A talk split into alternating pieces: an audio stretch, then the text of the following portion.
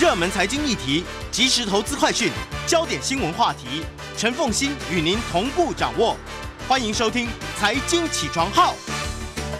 Hello，欢迎大家来到九八新闻台财经起床号节目现场，我是陈凤欣。每周选书早起读书，为大家介绍的是天下文化出版社所出版的《艰难的抉择：台湾对安全与美好生活的追追求》。在我们现场的呢是政治大学外交学系的专任副教授，同时也是对外关系协会的秘书长黄奎博黄老师，也非常欢迎 YouTube 的朋友们一起来收看直播。黄老师早。哎，主持人还有观众、听众朋友，大家早安。这个是重量级的一本书，当然不只是他写的书分量很厚哈，那么很重要的是写书的人对台湾的了解程度之深呢、如果你去看这本书，你就会发现它比全台湾的几乎你可以数得出来的政治人物，可能都了解的深，对，公允吧？非常公允，非常公允。那我们来介绍一下这本书的作者，以及呃一句话来说这本书。好，这本书的作者，其实在台湾很多观众啊，特别是我这个年纪啦，或者是大概四十岁以上观众，应该都很清楚，他叫普瑞普瑞哲。嗯普瑞哲英文叫 Richard Bush。嗯他以前在他在九零年代中期到陈水扁总统的前面几年的时候，他是美国在台协会理事主席。嗯，他跟我们在这个所谓的 AIT 在台北不一样，他嗯是 AIT 体制上或者是在华府的那个总部，等于有点类似这样子的概念。所以普瑞哲呢，他是在华府，嗯，然后呢，他有重要事情的时候，譬如说他会一年两次到台湾来访问。那还有呢，有些重要的讯息，譬如说九九年，嗯，台海紧张的时候，他就会跟着一个美国的高阶官员团到台湾来，不管叫做协调也好，甚至叫警告也好，嗯。所以他其实，在九零年代中期、后期到两千年初的时候，扮演很重要的这个台美关系的一个中间者的角色，而且几乎是最重量级的人了。对，所以嗯。而且呢，卜瑞哲啊，他的经历其实很丰富，因为他从一开始他是哥伦比亚东亚所毕业的，专门研究中国大陆。嗯然后呢，他也进入到了这个情报圈工作过，后来呢，担任过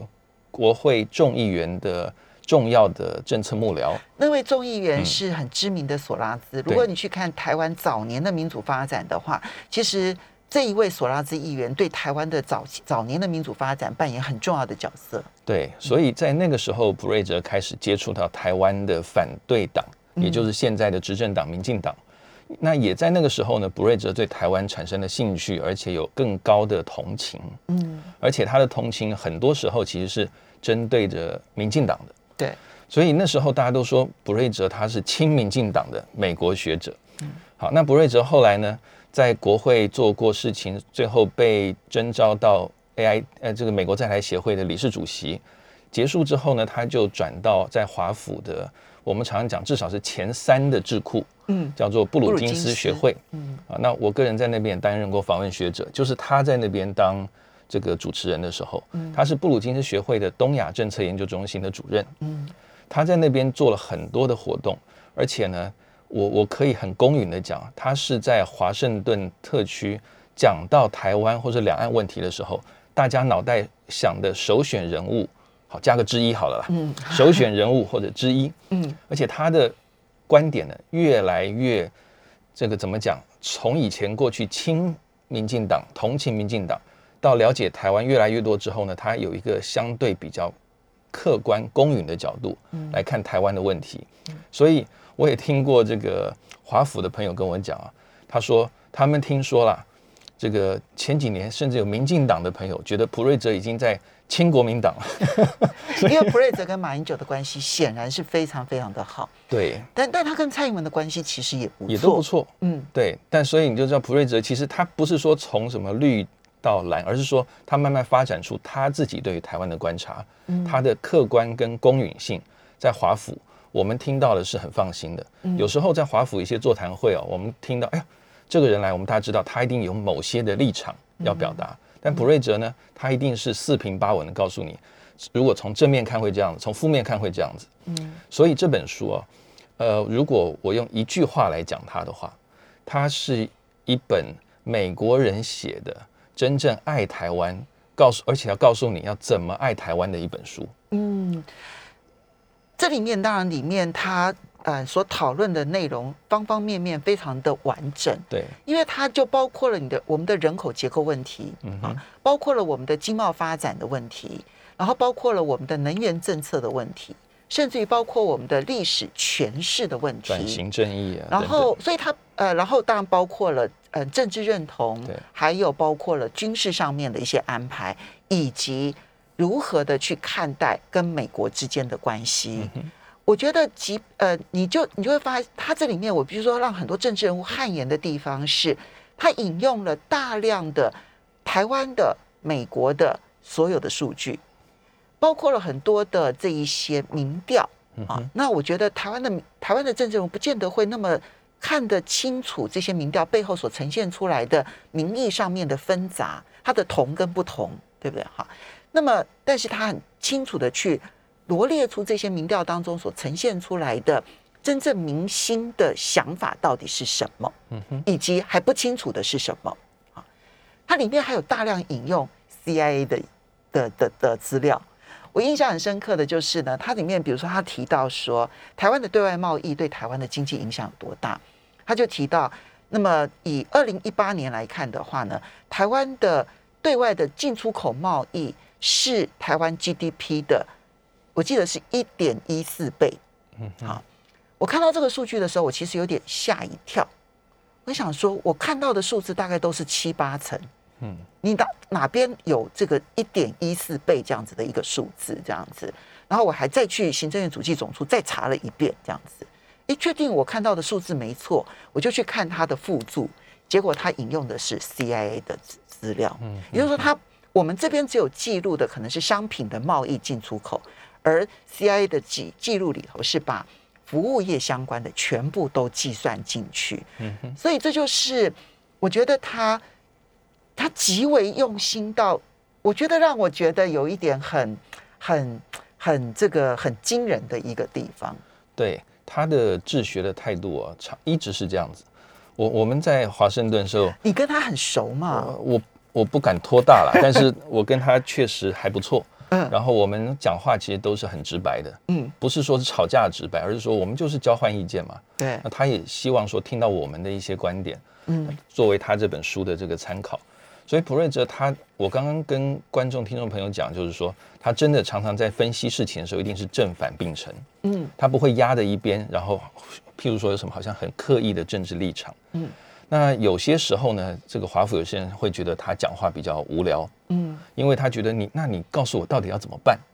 但是我觉得正好就这本书的这个这个标题啊，就是一个艰难的抉择。嗯。因为我觉得普瑞哲刚刚就像主持人讲的，他提出了方方面面，当然不是说台湾所有的公共政策问题，对，我觉得分成四大类，就是政治的、经济的、军事的，然后再加上能源的。嗯。啊，他这四大问题里面，他把他的呃对台湾有利的地方、不利的地方，他清清楚楚引经据典。当然以英文的比较多啦，啊，因为他是研究语言的限制，他中文是可以，他也可以看中文字，但是看英文当然比较快嘛。嗯他把这些引经据典写出来之后呢，正反并陈，告诉大家说，台湾不管是政治、经济、军事或是能源的问题，只要你没有一个好一点的政治体制，嗯不管是决策体制或是政府跟人民的关系等等的，你的这四个问题都会是你困难的抉择、艰难的抉择。而我觉得他做得出来的一个结论呢、其实呢，我们可以在这一段做一个稍微的一个 ending。等一下，我们去把这个四大领域的部分来跟大家来剖析。他认为台湾现在的政治两极化的极端化的结果，是在这四大问题抉择就已经很艰难了，而情势又非常的不利的情况之下，我们现在根本无法做抉择。对，可是不能不做抉择，其实也是一种抉择，而这种抉择比任何一边往哪一个方向走都更糟。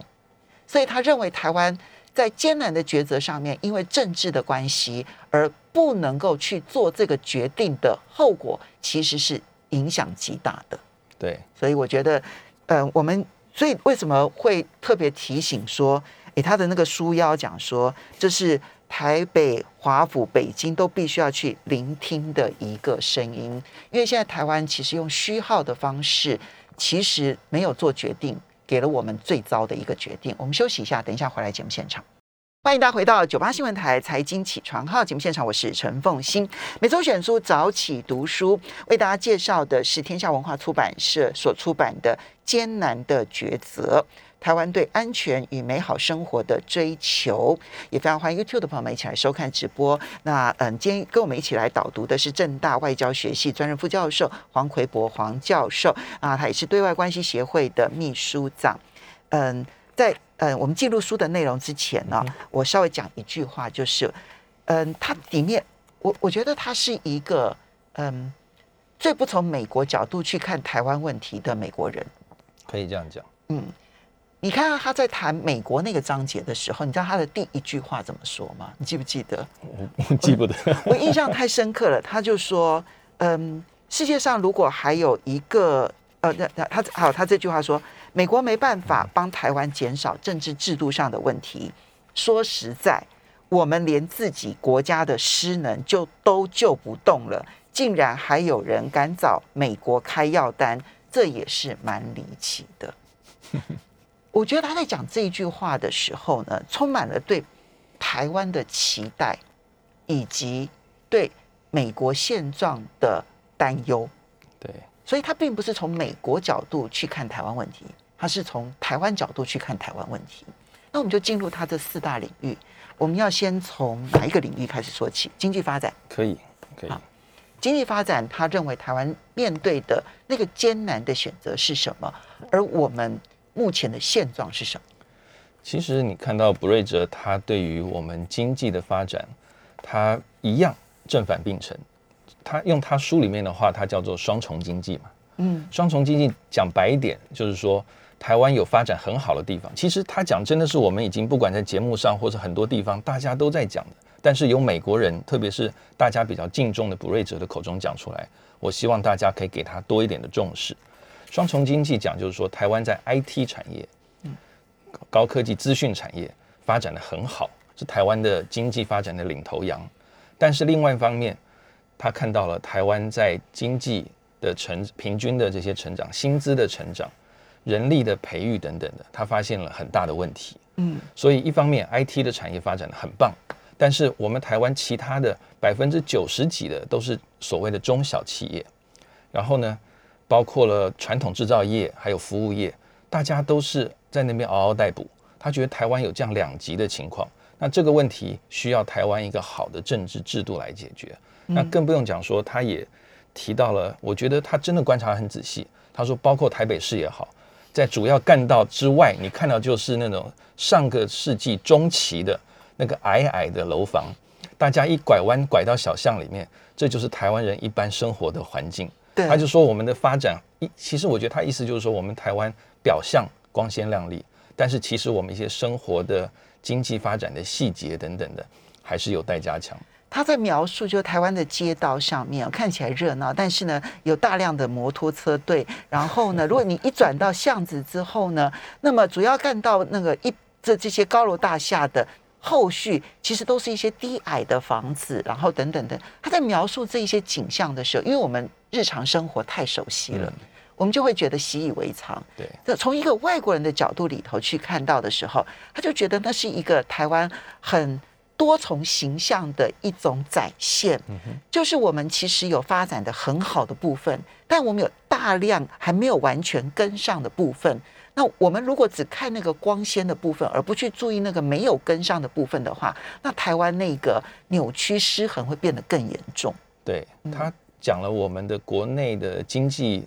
这个政策的比重规划，他提到另外一个就是刚刚主持人在节目一开头也讲到了。包括 R 呃 RCEP、RCEP 还有 CPTPP，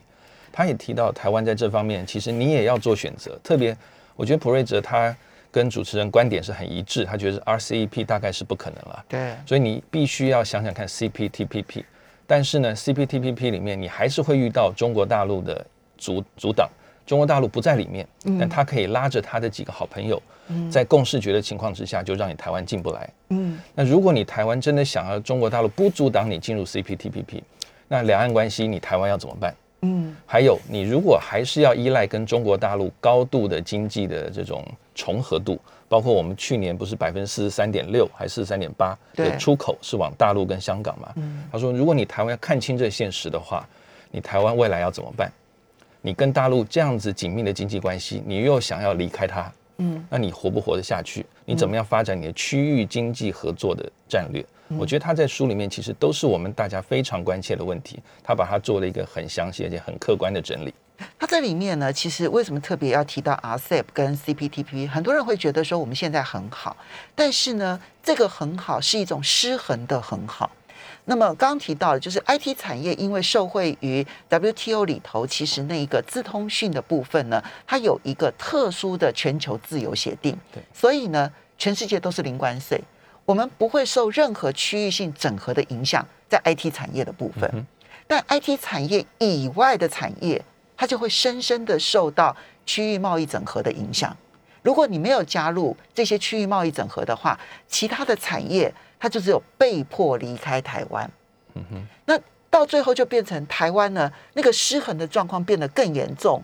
那么 IT 产业更蓬勃发展，然后呢 IT 产业以外的它就更加的萎缩，那这种资源就会更往 IT 走，然后一般产业就更没有办法取得资源。所以如果你不去加入这一些区域的贸易组织的话，贸易组成的这些自由协定的话，台湾这种失衡到最后我们就只有一种产业，那是非常危险的。而且他书里面写的很仔细啊，我平常没想到这一点，就是说，就算我们 IT 产业现在蓬勃发展，可是呢，台湾基本上是着重在硬体。对，他说我们软体不太在乎，嗯所以未来其实软体才是高附加价值的这个产出，嗯，而且硬体总有一天可能会被人家学走，或者被人家这个这个并驾齐驱的竞争，所以他也把 IT 产业未来潜在的风险也点出来了。嗯，他这边这一句话哈是这样写的哈，然后最后有一个结论，我特别对这个经贸发展的选择，他的艰难的选择，他这样讲，他说谈到其他国家的市场准入，台湾面临多重限制，不间断的移除不同经济体之间的壁垒。国内的贸易保护主义者跟其他利益，中国出于政治动机的排挤动作，美国的协商策略等等。其实这个协商策略就是一直说，美国现在根本不会考虑跟台湾讨论台美之间的自由贸易协定哈。那么，那台湾是秉持自由贸易的资讯科技协定的成员之一，这就是 IT 产业很好的地方，这是实在相当幸运的，但也强化了资讯科技产业在台湾的宰制地位。要是没有资讯科技协定，台湾会面临现在更多的问题。但是，即便有这项协定，问题依然存在，就是其他产业的问题。对，嗯所以这就是我们艰难的抉择，我们要怎么办？嗯对，这个呢是，当然这里面就牵涉到了这个失衡，不是只有 IT 跟其他产业，它就包括了贫富差距的失衡、世代的失衡、就业的失衡，还有大企业跟中小企业的失衡。啊，我们先从经济开始啊，是因为呢，嗯，普瑞泽从大量的台湾民调发现，台湾民众哦，在所有议题上面最优先的事项就是经济议题。对，经济永远都是第一优先，然后呢，其他的事项可能就会有顺序上的，比如说两岸啦，然后或者是嗯、呃其他的相关议题，民主的议题大家共识很高，但其实它的排序一直都没有办法超越经济跟两岸。对，嗯嗯，而且像经济排序前面之外，等一下我们或许会很快谈一下能源吧。嗯博瑞哲也觉得很奇怪，你台湾能源问题严重性摆在面前了，但是呢，民调上大家对于能源的问题也不是非常非常关切的议题，嗯甚至像吵来吵去的核四的问题啊等等的，台湾到现在还在吵。嗯然后台湾的能源还有替代能源的发展方案，很明显，它在政策的规划还有实际执行上，普瑞这都点出他忧心的地方了。嗯但社会上好像觉得没看到，嗯他我觉得他慢慢慢慢就把我们台湾很多的问题，用他一个美国人爱台湾的美国人的观点点给我们看。嗯，所以你觉得能源的问题现在艰难的抉择，他所点出来的问题当中，能够给我们一个方向吗？他其实没有方向，因为他还是讲说，不管你现在蔡英文政府的这个燃气政策我要到百分之五十，然后再生能源三十，然后燃煤、燃油二十，嗯，不完全不要核能。好，你是你未来的政策，可是呢，请问你在执行的时候，可不可能完全做到？目前他觉得这个缺口不太可能补起来。从我的解读了啊，那另外他也讲到说，如果供给面你有这样的问题，需求面你台湾政府要不要去考虑一下，不要让台湾花费这么多的能源？嗯。各位知道，他书里面提到了，包括日本、英国等等等等的，我们台湾每个人平均花费的能源量，比这些日本、英国等先进国家还要多。嗯，我们台湾的经济发展程度没有他们高啊，但我发我们花的能源的量比他们还多。普瑞泽就是说，举例来讲，电价的问题，你可政府敢不敢适度的调降台湾相对低廉的电价？嗯，他。意思是说不敢了，嗯，然后呢，他也提到了马总统之前的这个油电双降的政策，后来又转弯了一点点，等等的，就是因为民意的压力，嗯，那蔡总统现在呢也不太敢在这方面琢磨，嗯，都是因为怕民意的反扑，嗯，所以如果你没有一个好好的政治体制，把这些公共政策问题开诚布公，大家来讨论，如果我们今天选了 A，我们会走到什么地步？选了 B 会走到什么地步？如果你都不讨论，台湾就这样打迷糊仗。继续就是做所谓没有选择的选择。嗯，他最后一句话在核能这个章节的，在能源这个章节里头，他最后一句话说：只要这些现状不改变，台湾就只能继续以政府和民众都讨厌的方式，大量燃烧煤和石油，去污染环境，才能稳定供应足够的能源。对，而且我补充一个资讯啊，这大概三年前左右的资讯吧。我们台湾的人口在全世界其实占比。不大，但是呢，我们二氧化碳的排放量，人均碳人均碳排放全世界百分之一，嗯，这个不是个光荣的事情啊。没错，其实我们的人均碳排放非常之高，这件事情迟早也会成为国际上面瞩目的问题。我们稍微休息一下，马上回。欢迎大家回到九八新闻台财经起床号节目现场，我是陈凤欣。在我们现场的是正大外交学系专任副教授，也是对外关系协会秘书长黄奎博黄教授。也非常欢迎 YouTube 的朋友们一起来收看直播。每周选书早起读书为大家介绍的是普瑞泽的新书《艰难的抉择》。好，那么刚刚提到了能源啊、经济啦，但是最困难的其实是在政治。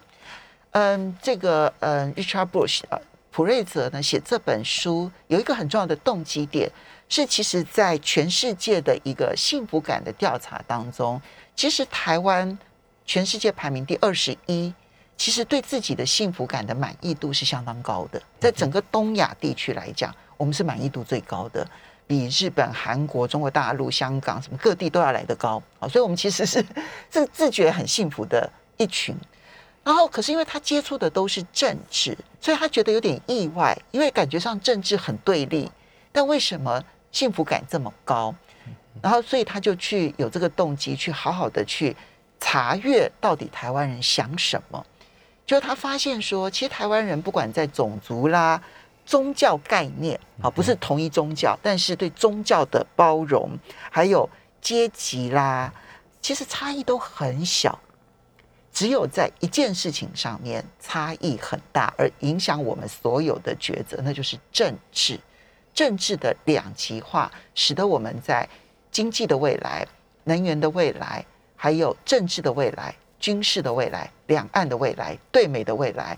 在这几个跟政治最相关的，通通都不一样。对，所以他在里面提到了包括呃台湾未来定位的思考。当然，这个是政治的分歧之后，这个问题会更大。尤其是在两蒋的时代，还有李，特别是这个李登辉的后期开始，大家慢慢开始思考：如果我们可以不用中华民国对中华人民共和国这样的一个概念在生存的时候，那台湾到底是什么？嗯。可是这个问题很好，我觉得像我们做学术研究，这问题好的不得了。可是拿到政治上，拿到社会上，嗯，造成了台湾进一步的分裂。嗯，我觉得这是他书里面点出来一个我我先先提的地方。那再来呢？我觉得他的书里面其实花了很多篇幅讲政治，所以你看他谈到了呃历史的政治，也就是讲转型正义的问题。为什么应该转型正义？但转型正义应该有它的限制。嗯，还有民进党把哪些转型正义做砸掉了？嗯，好。那另外，就你的转型正义如果变成了羞辱以及报复对手。然后让他不得生存的时候，这个转型正义只是带来更多仇恨。对，所以我我其实我看的时候发现有一句话蛮蛮好玩的，可以看出 Richard Bush 他的想法，因为他说民进党政府的这个党产会等等查封国民党的党产，但是呃不意外的，好像他讲的法院反驳了民进党的决定，意思。意思说，布瑞泽可能觉得说有些东西做的可能过头了，他的暗示我觉得是这样子哦。嗯。但是不管怎么样，除了转型正义，布瑞泽不是说不要做，嗯，应该还是要做。好，那再他就强强呃提到了包括台湾台湾民族的这个概念，台湾的国家的这个概念等等的，他一个一个从政治相关的领域去告诉你说，到底台湾的政治为什么越走越分歧？因为 nation country state。观念是混淆在一起的。对，中文讲起来我们都叫国家，嗯，或者是民族，民族，嗯，对。但是其实英文听起来是不一样的，嗯。然后他后面也讲到说，我们很喜欢用中国人嘛，喜欢用简洁的字句去表述复杂的意思，所以一中各表，中指什么？嗯，大家就互相就开始讲来讲去，就吵来吵去了，嗯。所以他觉得说，反正。这个自私一分了，嗯，然后让这个简单事情，如果把这个定义讲清楚，未来怎么走那很好。但是现在大家连定义都不清楚，所以他也提到了嘛，他用了很多的民调，当然也用了很多正大的民调了啊。嗯，他民调里面，譬如说，他就讲到了，呃，支不支持九二共识好了。嗯，他他的看法也很清楚啊，他就说九二共识其实没有在民调里面跟民众讲说九二共识是什么意思。所以大家的脑袋就会自己对于九二共识产生一个自己的解读，嗯，然后说啊，我同意或是我反对，嗯，那他觉得说太多的东西在民调里面只能侦测到表象，深层的包括像你支不支持统一，支不支持独立，到底统一的未来的图像是什么？像他提到了，我觉得很好，包括。未来统一的图像会不会是一个叫做 confederation 一个邦联的制度？邦联其实就是有点有点像是大英国协的概念了。印度、新加坡什么什么，大家都加入这个邦联的类似这样的一个体系。他有没有可能这样？那这个统一的话，有没有损害到中华民国的主权？嗯，台湾人民有没有想过这个问题？嗯，如果你在民调里面问你支不支持统一，你永远是想统一啊，被北京统去了。嗯，那当然就反对了嘛。嗯，所以他把很多民调里面的数字解读，而且他把民调的一些，呃呃，怎么讲呢？模糊的地方，嗯，也点出来，让我们知道说，其实民调虽然说可以参考，但是他没有办法测得更深层的台湾民众的政治意向。那这样子拿到民调之后，你就可以解读你的，嗯，啊，大家都反对统一，那另外一边说，哎，你看很多人都不支持独立，嗯，那这样子永远各说各话，台湾的这样政治就没有办法有一个。明确的方向，他这里面就提到说，其实他从民调里头，他当然有很多定义不清、想象而来决定到底认同这件事情，其实是危险的，对不对？哈，比如说，呃，你是台湾人还是中国人？嗯，他这里面其实有不同的呃民调的方法，他最喜欢的可能是美丽岛电子报曾经在二零一八年的时候所做的这一个民调。那个时候呢，他的方法是用美国的一个学者的方法，就是，嗯，说你是台湾人或是中国人，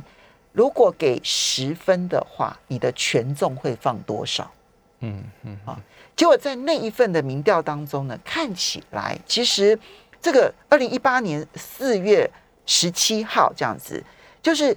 这样子的一种民调结果呢，比正大选举选言中心呢所设计的，就是。你认为你是台湾人，还是你是台湾人也是中国人，还是你是中国人？他说，其实如果用那个给分的方式，觉得自己是台湾人也是中国人的比例，会比认为自己是台湾人的比例要来的高，而且就是那个就很明显的出现了一些差别。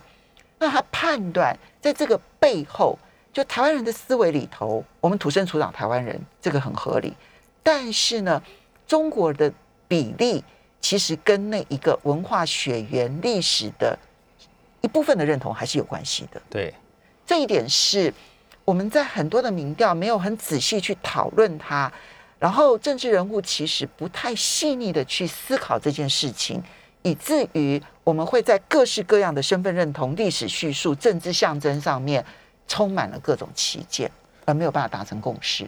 对，那他也提出了说台湾可以怎么做。但还是那句话，大家必须要能够沟通。他也点出了蓝绿两方面的他认为的问题，就是蓝觉得说台湾目前的政治困境还有两岸困境都是民进党要搞台独，嗯但是绿的呢，他认为说就是你蓝的向北京妥协太多，嗯然后你一直往所谓的中国靠拢，嗯让台湾越来越没有办法自主或是独立的生存在这里。